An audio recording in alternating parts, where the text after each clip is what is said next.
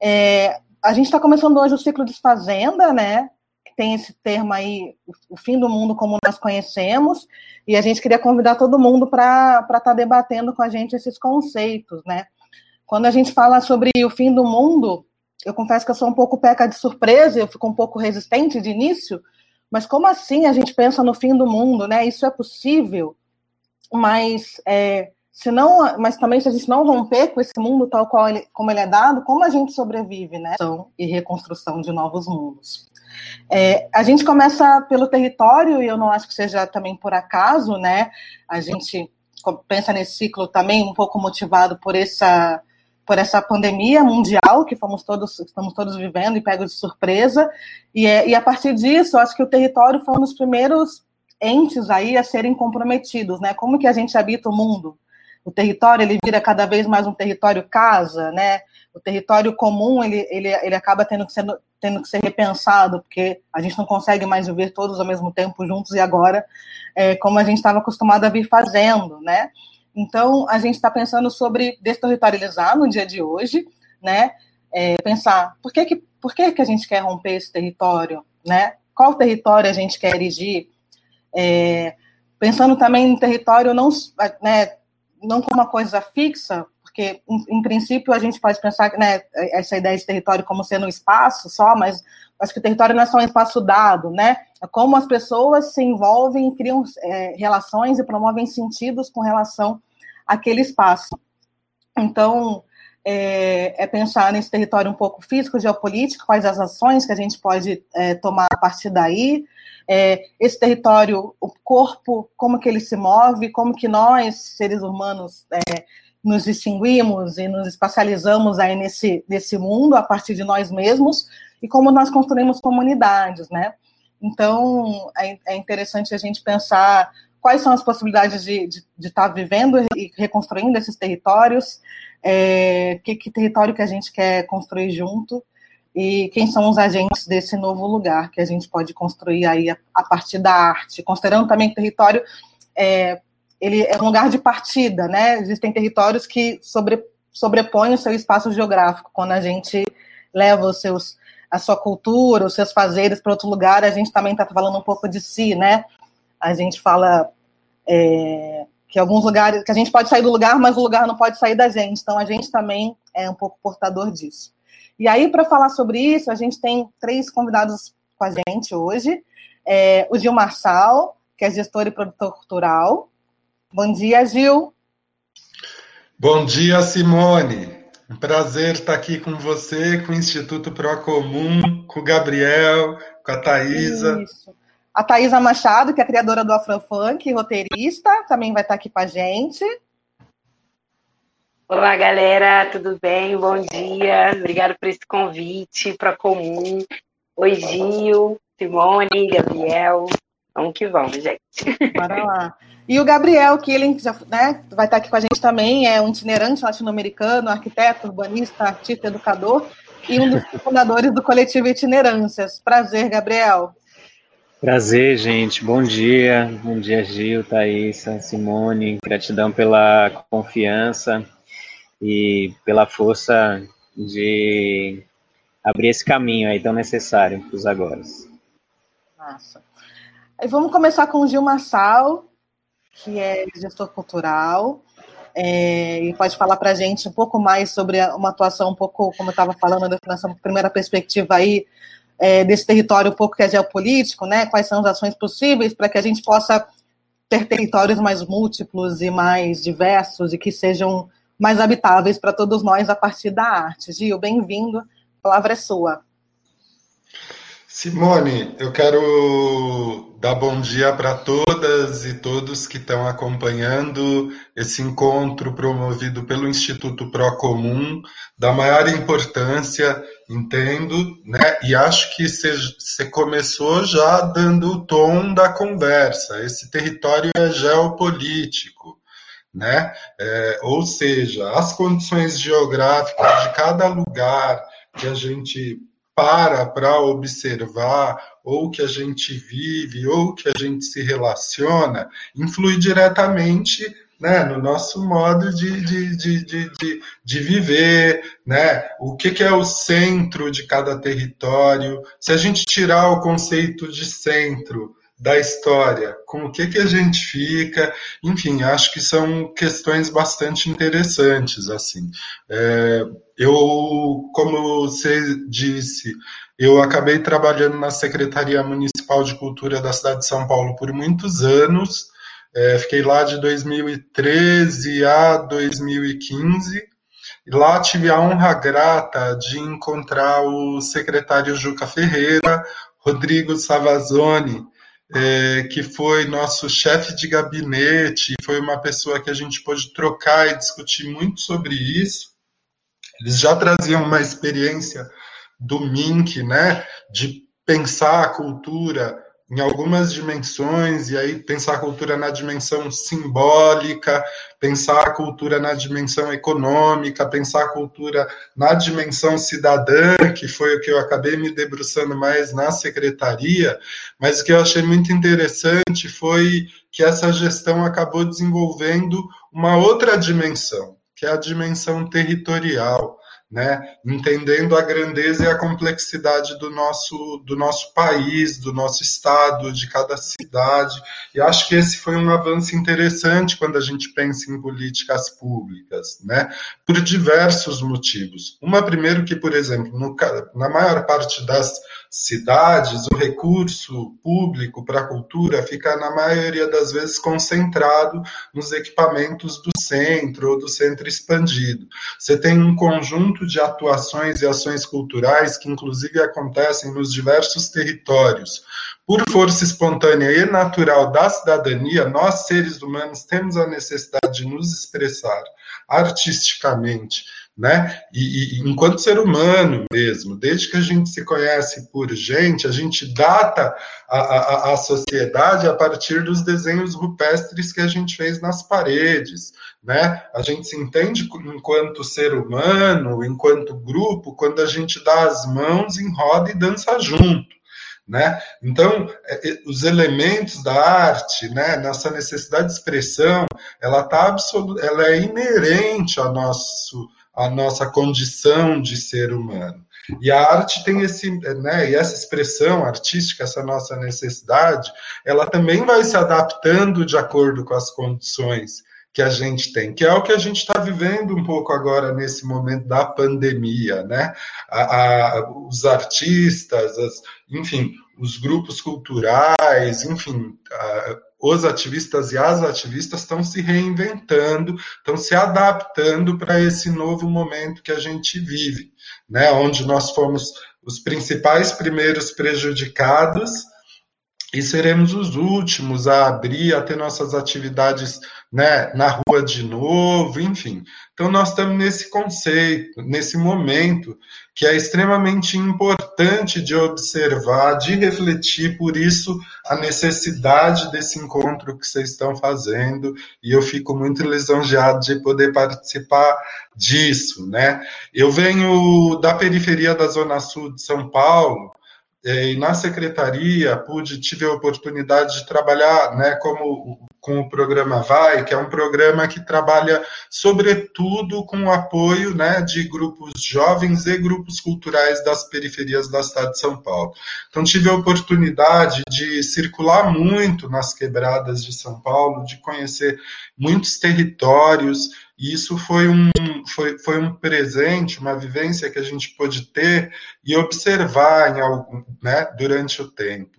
É, e aí eu queria chamar a atenção né, para isso que a gente vem chamando de cultura da periferia. O que, que é a cultura da periferia? O que, que é a arte produzida pela periferia, né? Acho que são, são questões que estão no momento acontecendo. Qual, qual é o papel da arte na formação da cidadania de uma sociedade, né? O que transforma um amontoado de gente num povo é sua cultura. Né? Então, e aí nós temos diversas culturas, mesmo na, nas periferias, quando a gente fala, são diversas as culturas que se apresentam, que participam de toda essa dança. Em relação, então, como eu venho da periferia, eu queria falar um pouco a partir daí. E aí eu queria chamar a atenção para alguns elementos simbólicos, né? É, aqui em São Paulo, então, quando você tem o centro expandido, aí você tem uma parte intermediária, né, que são os bairros, as regiões que, estão ali no meio caminho, e você tem as franjas, as bordas da cidade, a periferia propriamente dita.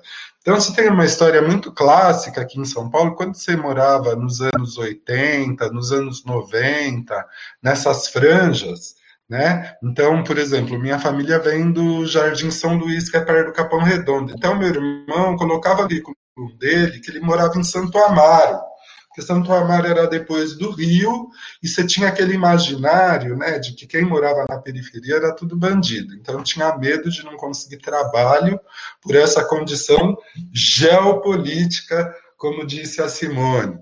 Né? É, e isso se, se repetiu, e às vezes ainda hoje se repete, mas hoje eu entendo que já é diferente daquele momento, é, muitas vezes. Então, quem estava na Zona Leste, em Guaianazes, falava que morava em Itaquera. Enfim, é, um pouco essa coisa simbólica da, da ideia deste território periferia ser um ambiente de criminalidade, é, de, de, desgraça, de, de, de, enfim, tudo de pior que a gente pode imaginar. E aí acho que a gente tem alguns eventos simbólicos que pelo menos contribuíram um pouco para essa mudança né, simbólica na cabeça das pessoas. Por exemplo, dentro do campo da cultura periférica, chegam racionais emicidos da vida e, e começa a cantar nas suas letras o nome desses bairros que você tem vergonha de pôr no seu currículo, né? Então, Parque Santo Antônio, Capão Redondo, Jardim São Luís, etc e tal. Então, você começa primeiro a afirmar, assim, o rap, né, sobretudo os racionais, traz essa questão, né, do território. Eles dizem, minha área é tudo o que eu tenho. Né? Então, isso simbolicamente começa a dialogar com a juventude desse momento. E eu acredito que isso, de alguma forma, é, colaborou para esta nossa é, é, outra possibilidade de relação com o território. E aí eu nunca lembro o ano, mas eu lembro que, enfim, uma das Copas do Mundo que o Brasil ganhou, tempo foi 98, enfim, chega o Cafu, né? Levanta a camisa da seleção brasileira no final do jogo, nós, campeões mundiais, escrito 100% Jardim Irene. E aí você começa a ter né? No caso de São Paulo, assim, 100% Guaianazes, 100% Peru, 100%. Enfim, é, é um outro marco é, que eu achei muito simbólico em, em, relação ao olhar que a gente tem com o nosso território, da, gente, da onde a gente vem, etc. e tal. É, São Paulo também acho que teve uma coisa importante, né? no caso das políticas públicas, vem o programa Vai, né? E aí, o que, que é o programa? Em 2003, a Comissão Nacional, é, é, a Comissão Municipal da cidade de São Paulo de Juventude, presidida pelo Nabil Bonduque, entende que acontecem diversas atividades culturais na cidade, é, nas periferias, e que essas atividades, na maioria das vezes, não têm nenhum tipo de apoio. É, não tem apoio porque é na periferia, porque muitas vezes são organizadas por jovens, né? Então não tem um reconhecimento, não tem CNPJ, e o vai vem justamente nesse sentido, um apoio, um recurso público que, que, que precise chegar nesses grupos que estão produzindo cultura nas quebradas e ajude-os, apoie-os a realizar essas atividades. E aí nós estamos falando de ações e atividades que muitas vezes assim, a gente fala, nunca viu teatro. Na maioria das vezes, essa população desse território vai ver teatro pela primeira vez com um grupo desses.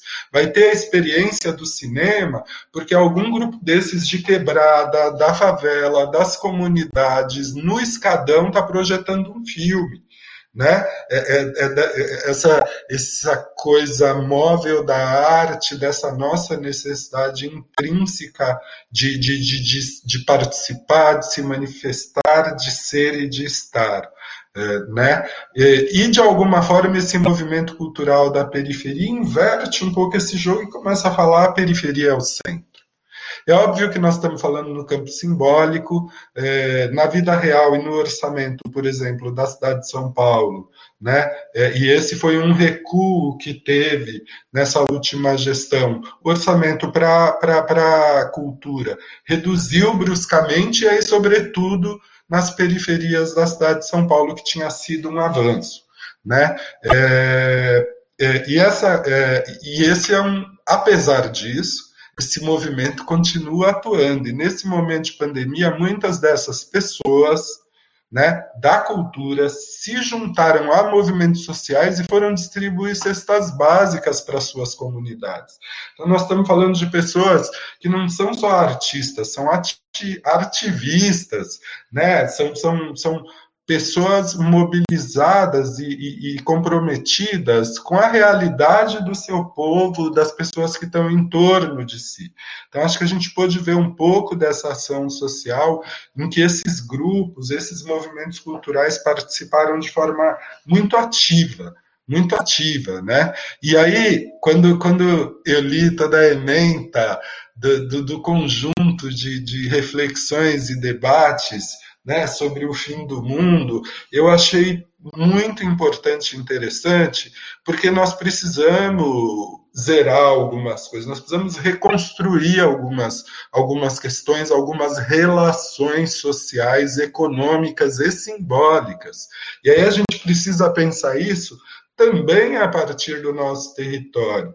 É, se a gente pensasse, né, reconhecesse os elementos que a gente tem nos territórios, pelo menos do que a gente tem hoje, nós não estaríamos, né, esse governo genocida não estaria no meio de uma guerra, os fazendeiros pondo fogo na Amazônia com as nossas comunidades indígenas, com os nossos terreiros, né, com, com, com, diversos espaços culturais que são simbólicos dessa luta social que uma parte da sociedade vem fazendo.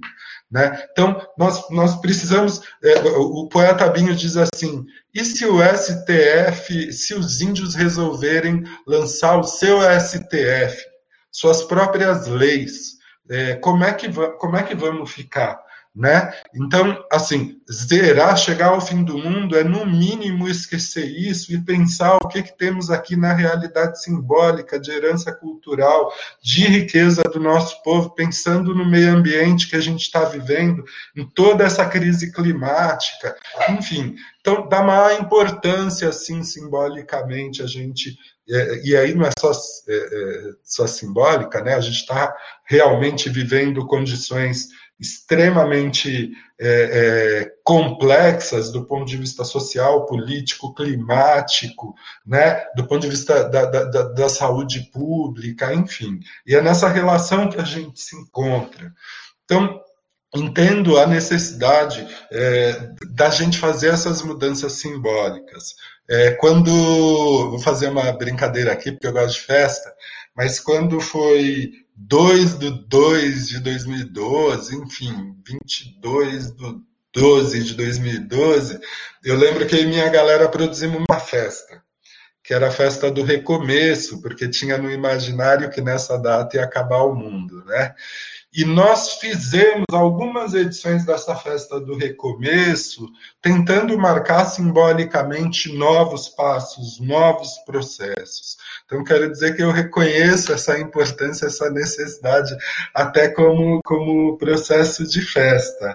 Né? E, e essa necessidade da gente desmistificar descriminalizar nossas culturas, nosso modo de ser, nossas relações. A gente tem uma, uma parte da sociedade que, inclusive, se relaciona com esse governo, que olha nossas relações sociais, raciais, sexuais né, é, é, é, de, de, de, forma assim grotesca, arrogante, assim, é, é, por eles a gente queima, entendeu? Se é preto queima, se é pobre queima, se é gay queima, se é trans mata, né? É, e, e a gente vive nessa disputa no cotidiano do simbólico. E, e, esse simbólico ele chega no físico. Então as pessoas é, assim, um pouco para concluir, as pessoas quando chegam na periferia, nas periferias de São Paulo, por exemplo, vou usar uma expressão de um coletivo artista do Grajaú e Margem, vê aquele vermelho bloco baiano e ainda associam né, essa paisagem, essa, essa cor, essa estética ao crime. E aí as pessoas têm síndrome do pânico, têm medo, né, porque, porque é ali que mora o crime. Né? E, e, e, toda essa construção simbólica, ela, ela vem sendo feita desde, de, de, né, desde nossos quilombos, desde os espaços, é, é, é enfim, culturais de resistência, de diversidade, enfim. Então, é isso. Vamos desterritorializar esse mundo que está posto socialmente para a gente. Vamos reconstruir com novas bases. Tem parceiros fazendo isso e vamos cada vez somar mais nessa luta. Acho que é isso, Simone, pelo menos para trazer uns primeiros elementos. Né? Ser o primeiro é sempre um desafio, mas espero que eu consiga ter compartilhado um pouquinho das reflexões que pairam na minha cabeça é, nesse processo todo. Obrigada, Gil. Maravilhoso. Deu que pensar aqui sobre muitas coisas e a gente vai retomar depois. E aí, quem quiser ir trazendo perguntas para a gente poder depois abrir para conversa com o Gil, fica aqui no chat, tá? No YouTube. Podem ir trazendo. A gente vai ouvir a Thaís agora, o Gabriel, e depois a gente volta para poder conversar todo mundo junto, vocês trazerem também suas colocações e a gente poder interagir melhor. É, eu, eu achei legal a gente começar com o Gil, porque quando a gente pensa em território, a gente tem uma visão bem cartesiana né, da coisa, o território, esse espaço geopolítico que a gente está, físico, né? Mas caminhando, a gente passa a pensar que existem muitas formas de territorialidades, né? É, e o corpo é um território e a gente também vai é, e esse território que a gente compõe dentro de nós enquanto um espaço limite ali nosso no mundo, né? Essa matéria que nos divide do outro, onde a gente se vê, a gente também carrega os nossos territórios, as nossas identidades enquanto a gente circula.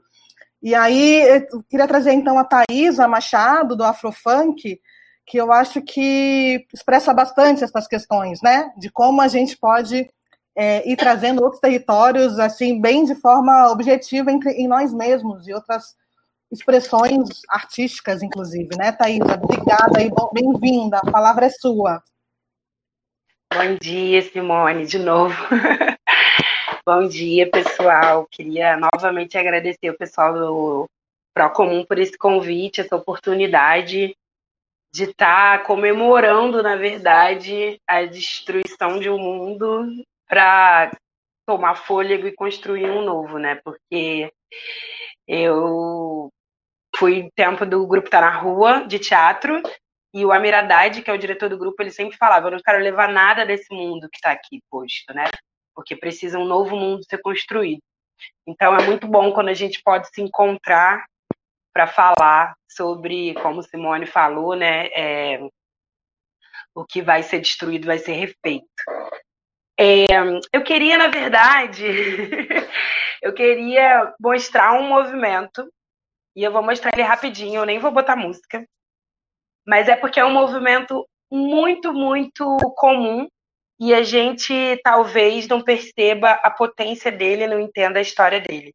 Quando Simone fala de do corpo ser um território, eu vim trazer um pouco essa lente, assim, eu concordo com tudo que Gil disse, sou também cria de periferia, é, mas queria fechar um pouco mais a lente e trazer é, o nosso corpo como o nosso próprio território, porque não existe nenhuma cura fora do corpo.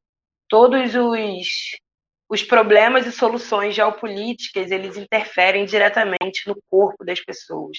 Eu, por exemplo, tenho atravessado sobre mim, assim, é, o meu problema tem a ver com o meu órgão, maior órgão do meu corpo. A coisa que define os meus passos, a ideologia que me faz ter esperança no futuro e que me faz buscar informações no passado, elas são definidas pelo maior órgão do meu corpo, que é a pele. A cor da minha pele interfere em tudo que eu vou fazer na minha vida, seja para bem ou para mal, né? Então, é tudo sobre o corpo. Não existe nenhuma cura que seja fora do nosso corpo. É, eu vou fazer um movimento muito rapidinho e a partir dele eu vou falar o que eu quero falar. Deixa eu ver aqui. Quando a gente.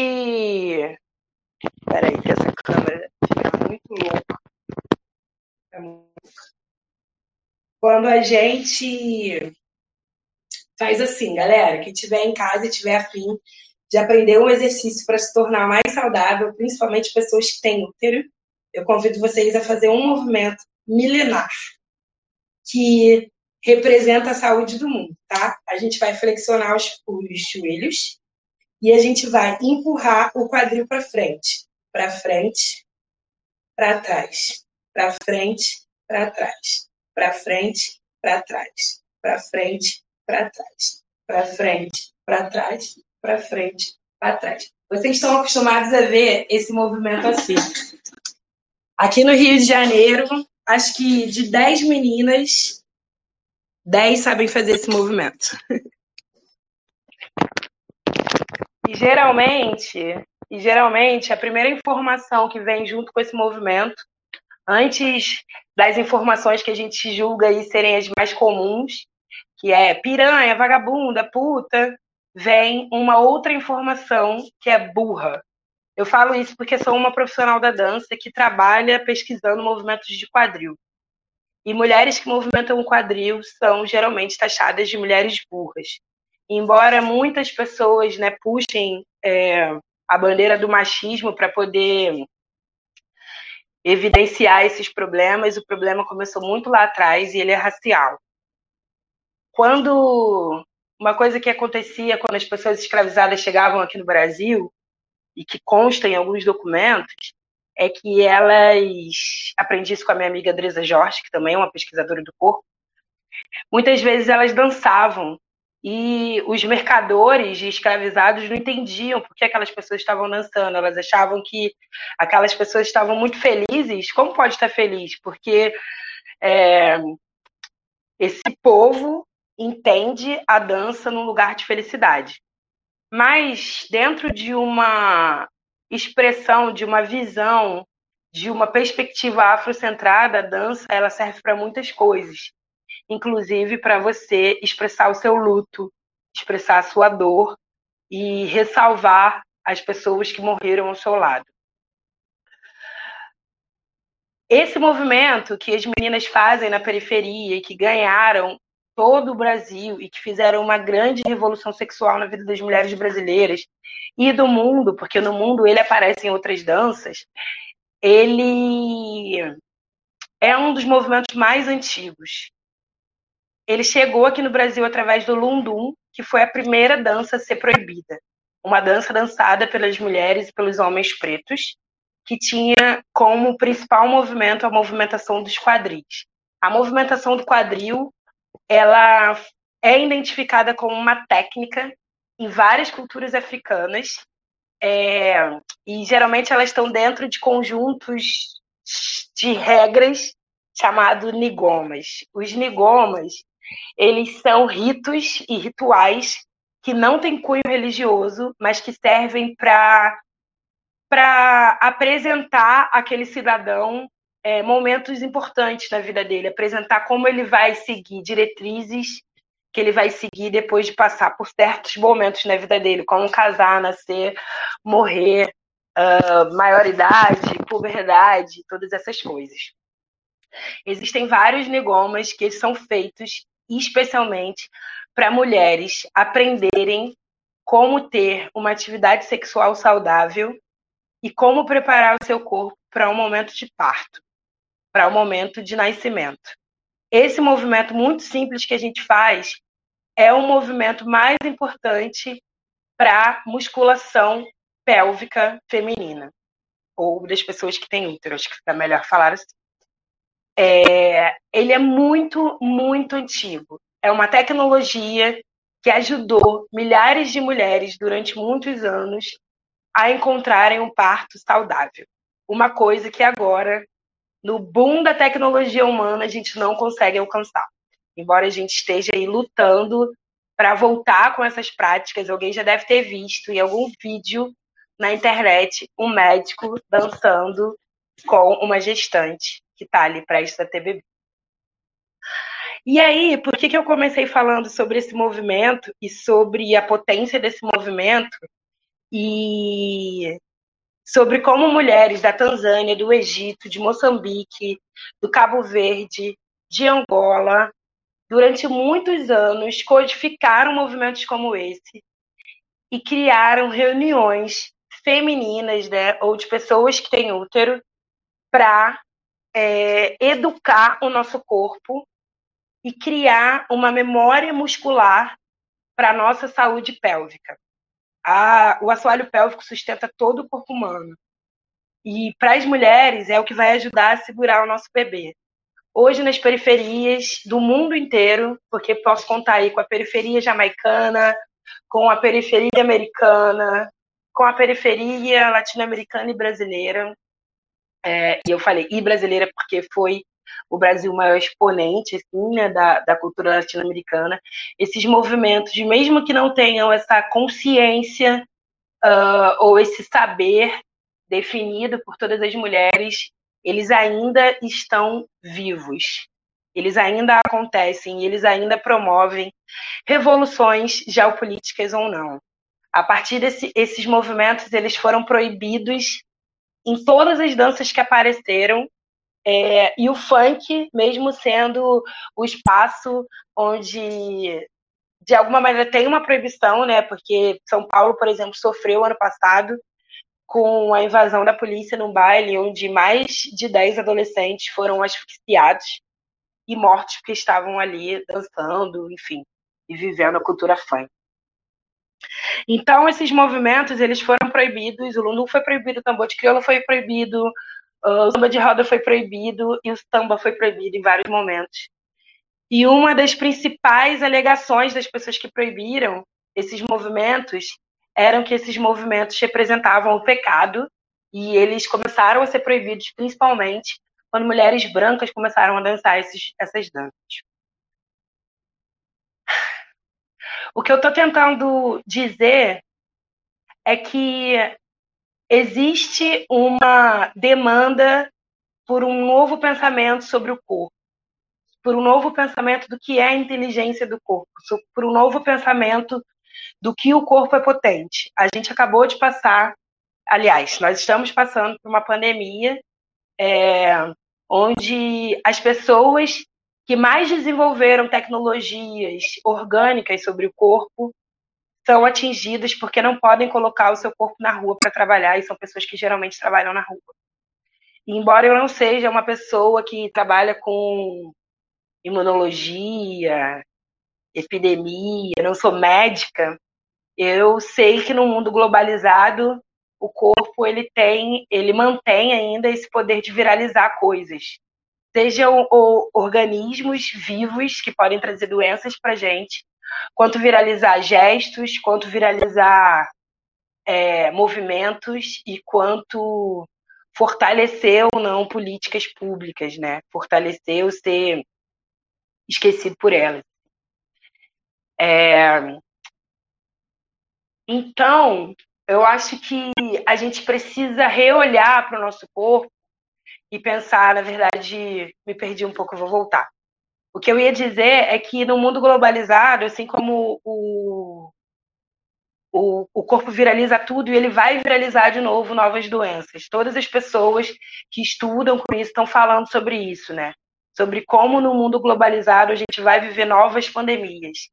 E aí a provocação que eu queria trazer é como a gente pode aprender com essas tecnologias que já foram codificadas no passado justamente pelas populações que não tiveram acesso a prescrever ou diagnosticar ou dizer o que é um agente de saúde o que é um agente de doença, já que essas pessoas não estavam aí onde é o grande Google de todo mundo, a grande enciclopédia de todo mundo, que são as universidades. Essas pessoas estão chegando nesses lugares, ou chegaram nesses lugares muito depois, e não puderam dizer como tratar o, o corpo. É, as doulas estão recuperando esse saber, né? E isso é muito importante. É, os, a FDA, que é um dos órgãos que regulamenta os, o, a indústria farmacêutica nos Estados Unidos, agora está redigindo novas leis, porque tem novas tecnologias no corpo, é, te, novas tecnologias de escaneamento corporal, onde os cientistas conseguem visualizar é, em tempo real, por exemplo, o rim se comunicando com o seu coração, ou o seu coração se comunicando com o cérebro. Durante muito tempo, é, a galera aí da ciência moderna, nórdica, disse que o cérebro era quem mandava todos os comandos e todas as mensagens para os órgãos do corpo. Enquanto a medicina nipônica já ensinava a gente o contrário há muito tempo, dizendo que tudo está conectado. É, a gente também descobriu, né, a ciência moderna também descobriu que a coisa mais importante, o acontecimento, o grande passo para o ser humano conseguir ter um desenvolvimento cerebral é, que fizesse do cérebro humano esse, esse órgão tão poderoso foi aprender a cozinhar os, os, os alimentos, né? E a gente tem o candomblé, que é uma filosofia uh, voltada para os cuidados do corpo, né? Uma filosofia religiosa voltada para os cuidados do corpo. Ele ensina que cozinhar o alimento, né? Preparar o alimento é muito importante e, e que salvar a sua cabeça, que oferecer bons alimentos para a sua cabeça, inclusive rituais onde alimentos são oferecidos para a sua cabeça, então que vão manter a sua cabeça sã. A gente está aqui, a gente acabou de fechar o Setembro Amarelo e o Candomblé ensina a gente a rezar para sua própria cabeça antes de rezar para qualquer Deus. Eu estou aqui jogando um monte de informações que eu tenho, um pouco nervosa, me perdi um pouco na fala que eu tinha ensaiado, mas tentando dizer e mostrar como várias populações entendem o corpo de maneira diferente a como a gente entende o corpo no geral no mundo, como o Ocidente ensinou a gente, entendeu? E eu acho que o que eu quero fazer a partir de hoje, sempre, com o meu corpo e com o corpo das pessoas que se disponibilizarem a chegar perto do meu trabalho, do trabalho de tantas outras mulheres, de tantas outras pessoas parecidas com esse, é dar, desconstruir, na verdade, quebrar esse corpo que a gente foi ensinado a ter. Quebrar em todos os sentidos, seja dançando, ou seja quebrando essa rigidez com que a gente aprendeu a lidar com o corpo. Eu acho que a gente precisa cuidar do nosso corpo, como a gente cuida do nosso território, porque ou como a gente pensa em resolver os problemas do nosso território. A gente precisa pensar em como resolver essa, esse déficit é, em relação aos cuidados com o nosso corpo e principalmente as sabedorias e tecnologias que outras populações já ensinam aí para a gente lidar com o corpo. Acho que é isso, um pouco que eu queria dividir aqui com vocês. Ai, maravilhoso te ouvir, Thaís. Obrigada por estar com a gente. É, e aí eu fico pensando, né, o quanto, essa coisa que você falou assim, alguns saberes, né, o quanto esse corpo território, ele é um corpo território porque ele também nos identifica de um lugar de origem, né, que aí sim é um território. Sim. Então, é, a cor da nossa pele mostra a nossa ancestralidade, isso pode ser um problema para algumas pessoas, né. Eu acho que é, existem muitos saberes aí quando a gente pensa na, em algumas desconstruções, é isso, assim.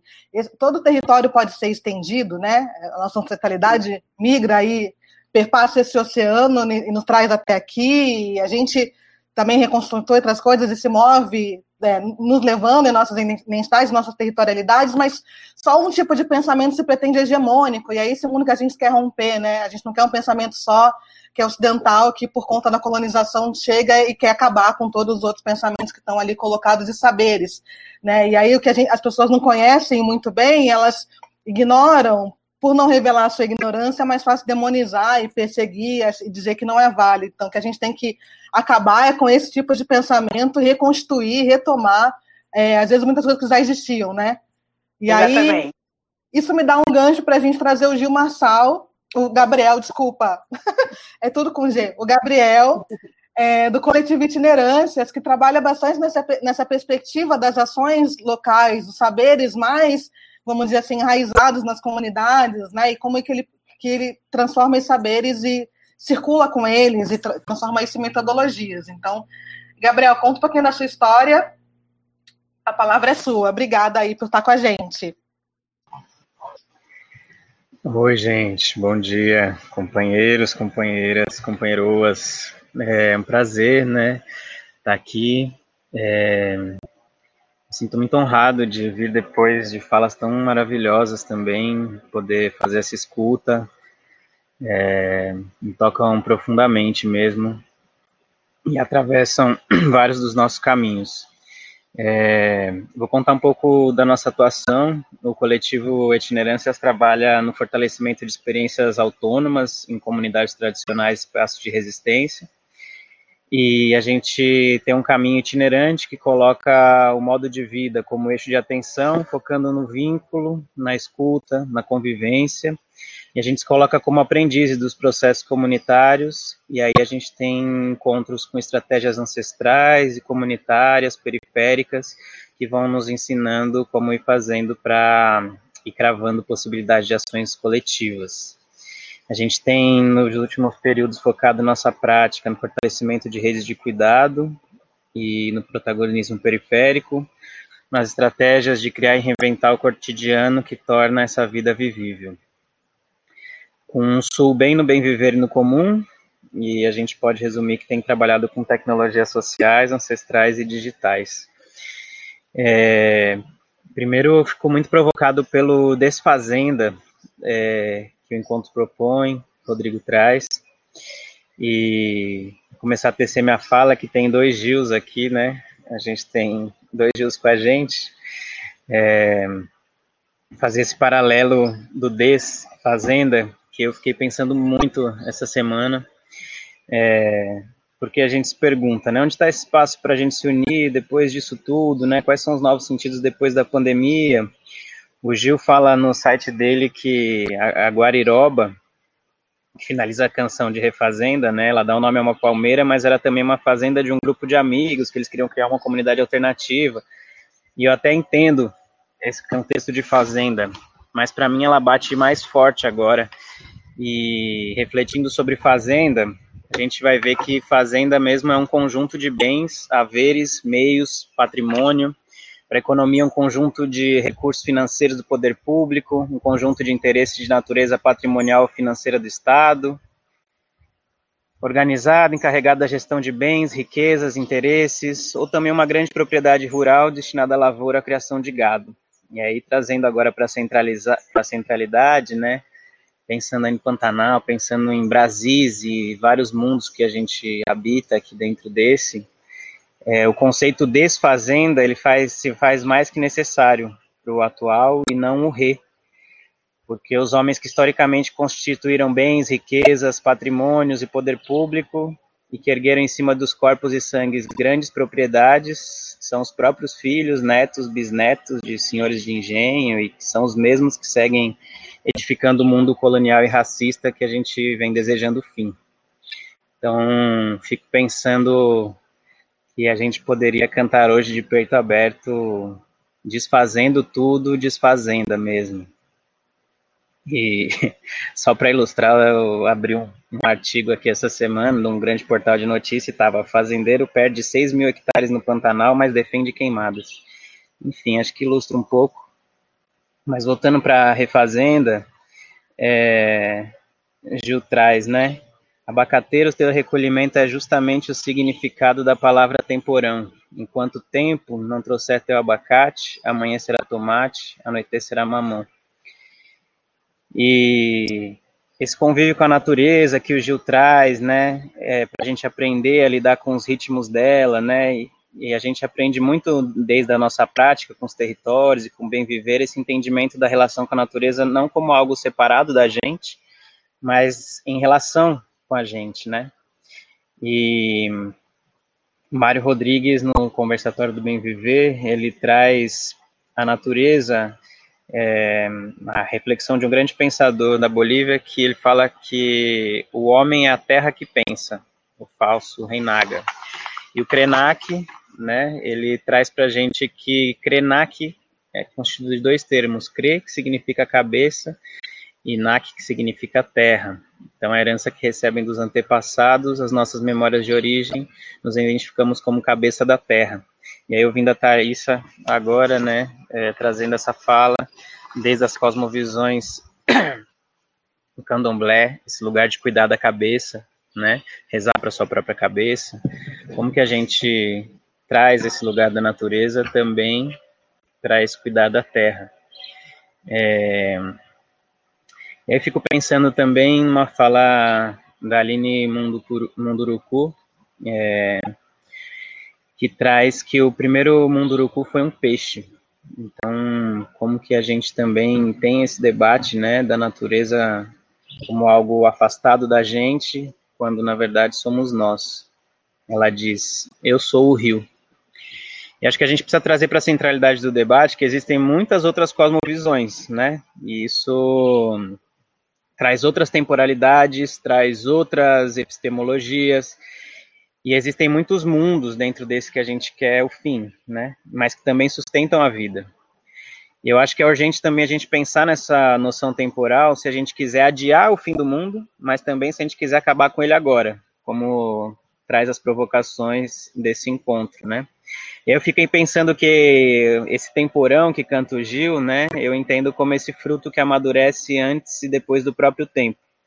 Aqui na roça, onde a gente, de onde a gente fala, as mestras e o saber dos antigos falam que o abacateiro plantado, plantado da semente, ele leva sete anos para colheita. E eu estava pensando aqui, refletindo enquanto eu plantava ontem, que a gente está em 2020, sete anos depois de junho de 2013 e que é a hora da gente colher os frutos do recolhimento para a gente brincar juntos no regato ou para a gente ser logo os agentes do fim.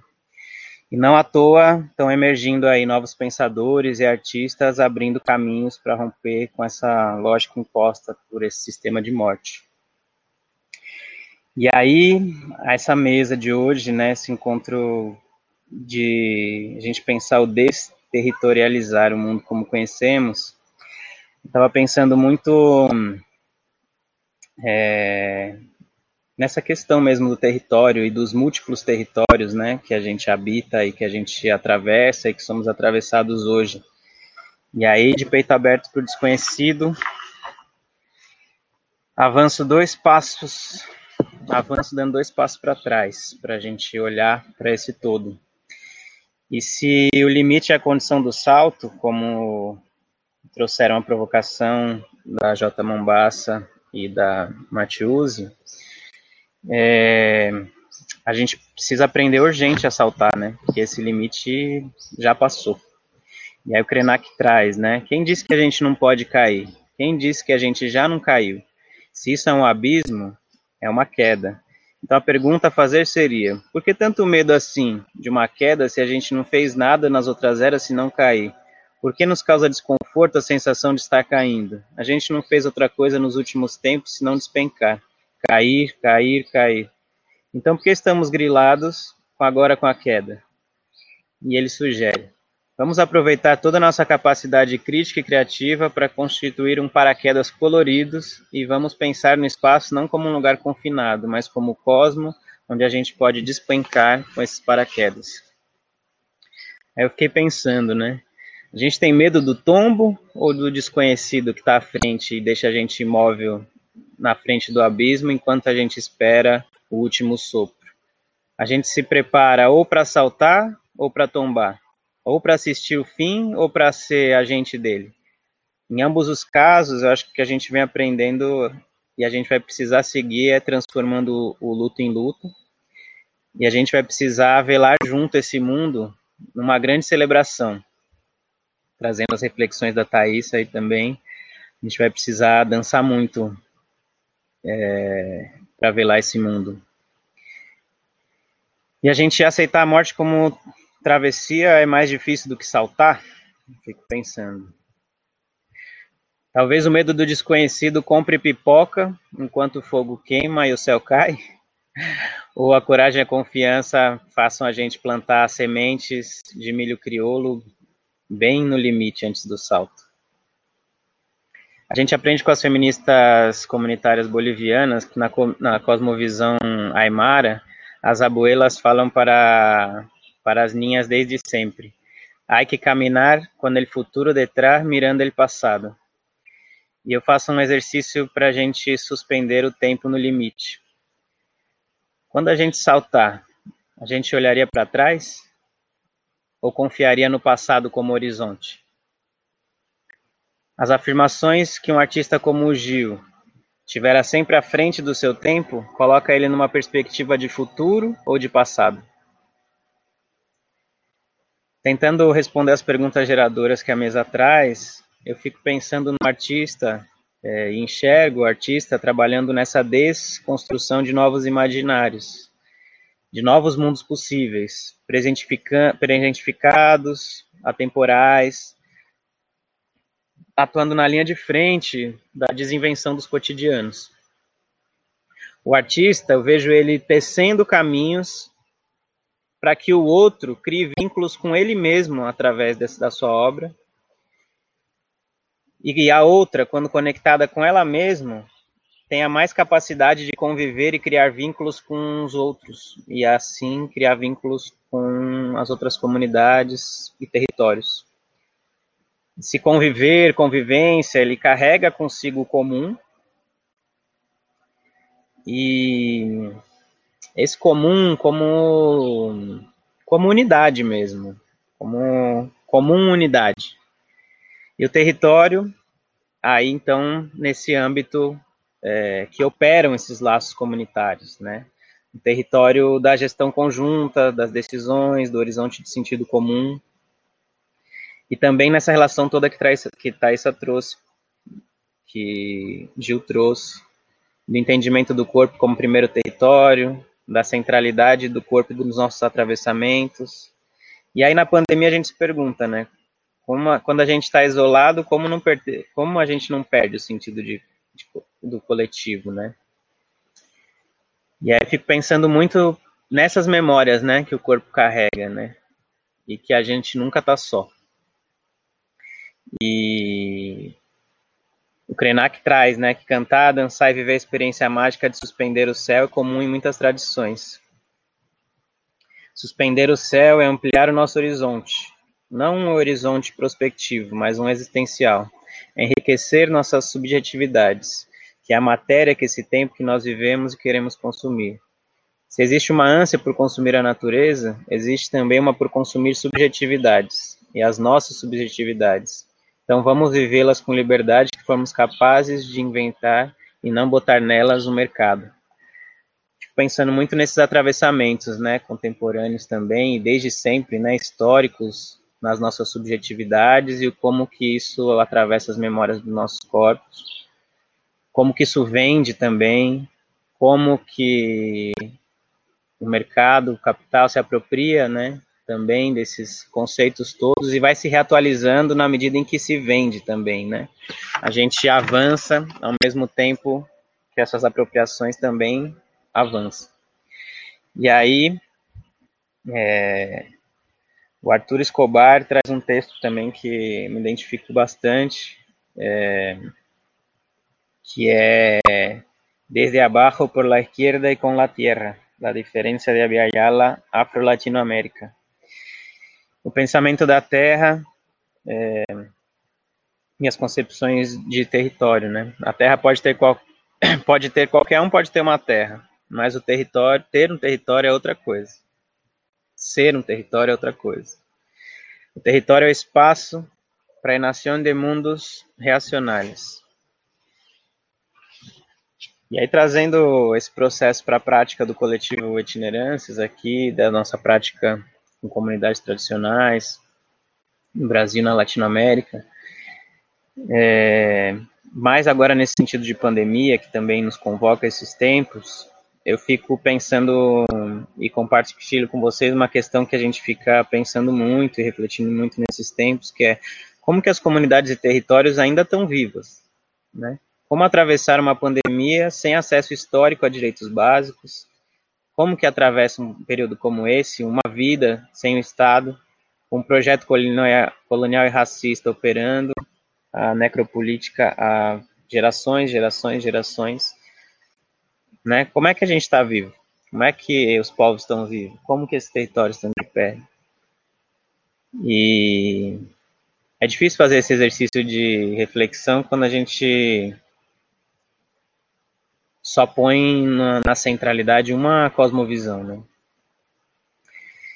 É, e esse sistema ele tem muito interesse, né? E estratégias, como a gente tava, como eu estava falando, de monopolizar não só os meios de produção, mas também o sonho, o pensamento, a imaginação.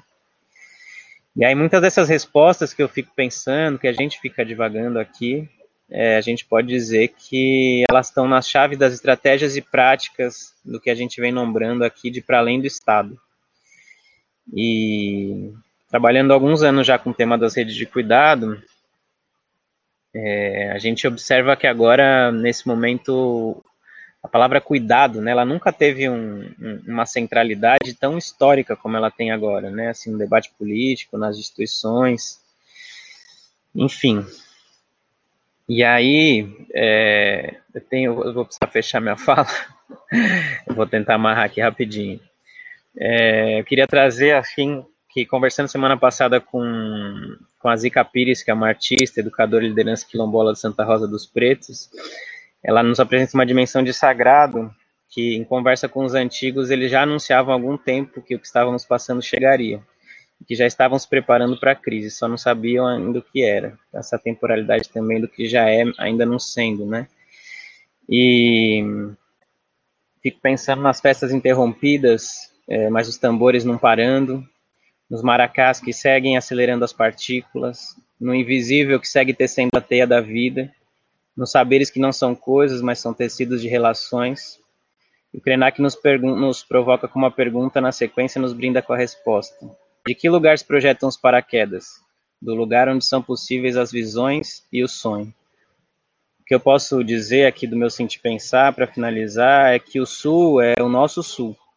E a gente está acostumado com os abismos e os ventos que transformam tudo, quando no paraquedas colorido depois do salto, seguirão nos levando desde abaixo e a la esquerda e com la tierra.